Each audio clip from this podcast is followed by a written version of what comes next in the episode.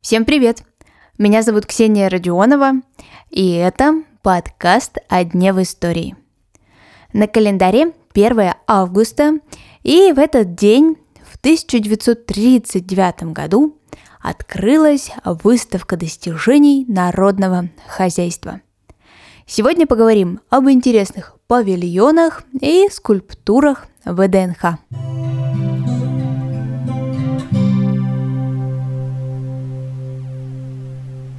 Когда новая власть в стране уже прочно стояла на ногах, появилась мысль о том, что 20-летие революции нужно отпраздновать. И одним из способов отметить этот знаменательный день было выбрано строительство выставки. Да вот непростой. Изначально ВДНХ, который мы все с вами знаем и примерно представляем, как там и что выглядит, был сельскохозяйственной выставкой. И уже позже начали появляться другие павильоны, как я уже сказала, открыть всесоюзную сельскохозяйственную выставку, а именно так изначально именовался ВДНХ, планировалось к 20-летнему юбилею революции. А это 1937 страшный для российской истории год. Начинаются чистки, кадровые места постоянно меняются, и поэтому вовремя открыть выставку не получается – успевают только к 1939. По одной из задумок авторов, на территории выставки нужно было показать светлое будущее страны. Мол, раз здесь мы смогли построить такую красоту, то и по всей стране тоже сможем. Да. При постройке архитектурный ансамбль располагался на окраине Москвы. Это сейчас ВДНХ практически центр. При упоминании ВДНХ у многих возникает в голове, конечно же, фонтан «Дружба народов». Вот построен он только был не в начале выставки, а спустя 15 лет. А при открытии ВДНХ на месте фонтана располагалось детское кафе. Когда фонтан появился, конечно, он стал одним из самых любимых и главных объектов всей выставки – 16 женщин, символизирующих союзные республики, являются практически центром выставки.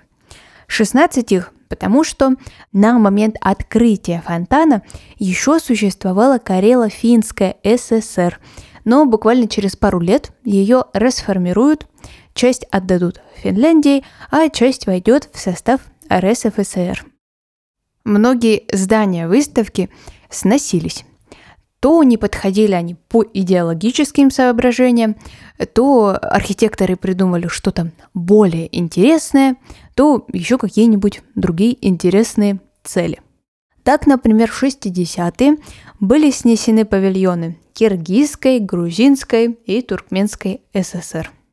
Еще раньше, даже при жизни Сталина, был снесен памятник вождю – все потому, что он был изготовлен из бетона, и скульптор, создававший его, сказал, что Иосиф Виссарионович может развалиться. Нужно менять материал на гранит. Так и было сделано. Но вот только когда памятник уже разобрали, Иосиф Виссарионович умер. И восстанавливать этот памятник передумали. Другой памятник Сталину тоже был – между двумя фонтанами каменный цветок и уже упоминаемый сегодня дружба народов. Там вождь расположился со своим коллегой Владимиром Ильичем, но вот только простоял он там недолго. В 54-м, уже после смерти Иосифа Виссарионовича, его второй памятник на выставке тоже убирают. И в настоящий момент там остался только памятник Ленину. Но стоит Ленин не на простой земле. Под ним расположился выход из бомбоубежища, которое и до сих пор вполне себе функционирует. Напоследок история про еще одну немаловажную часть выставки – памятник рабочему и колхознице. Изначально планировалось его установить в Рыбнинске, но когда монумент показали на парижской выставке, у всех зрителей, конечно же, в глазах показался восторг. Поняли, что хранить такой памятник вне Москвы не стоит. И нашли ему место на Всесоюзной сельскохозяйственной выставке. А на сегодня это все. Я желаю вам хорошего дня, и мы услышимся совсем скоро.